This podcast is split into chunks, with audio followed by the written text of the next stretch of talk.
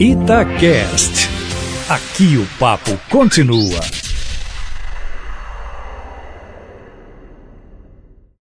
Olha, o governador Romeu Zema deve mandar segunda-feira para a Assembleia Legislativa uma série de projetos destinados à solução dos problemas financeiros do Estado.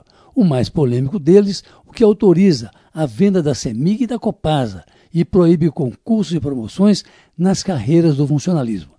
É a adesão do governo mineiro ao plano de reajuste fiscal do governo federal. O governador me disse ontem, durante conversa que teve comigo na cidade administrativa, que não vai desistir da Lei Candir, mas que também não pode ficar dependendo de solução de caixa do governo federal.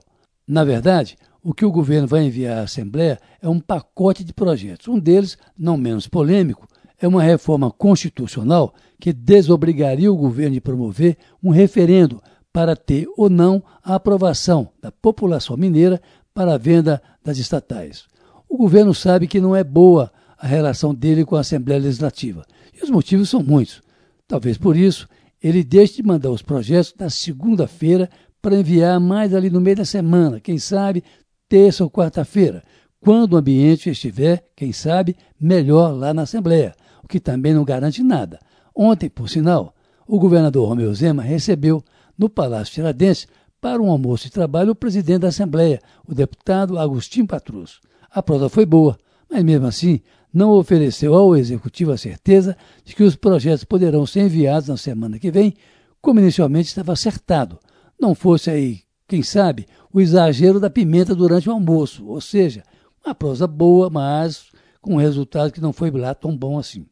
O problema é que o governo não pode também ficar dependendo definitivamente e esperando o clima melhorar na Assembleia, para enviar os projetos, porque, segundo fontes do Executivo, há pressa na solução dos problemas financeiros do Estado, sem o que a máquina pode começar a dar sinais de fadiga. Mas, ao mesmo tempo, como enviar os projetos para a Assembleia sem que se possa ter o mínimo de garantia de que passarão?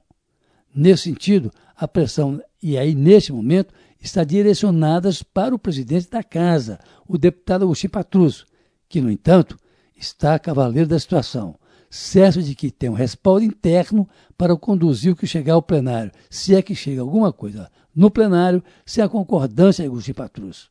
Em suma, Zema e seus secretários vão ter que trabalhar muito, mas muito mesmo, mas especialmente Zema, para convencer os deputados de que, sem a adesão ao regime de reajuste fiscal, Minas não terá solução para os seus problemas financeiros de curto ou médio prazo. Carlos Lindenberg, para a Rádio Itatiaia.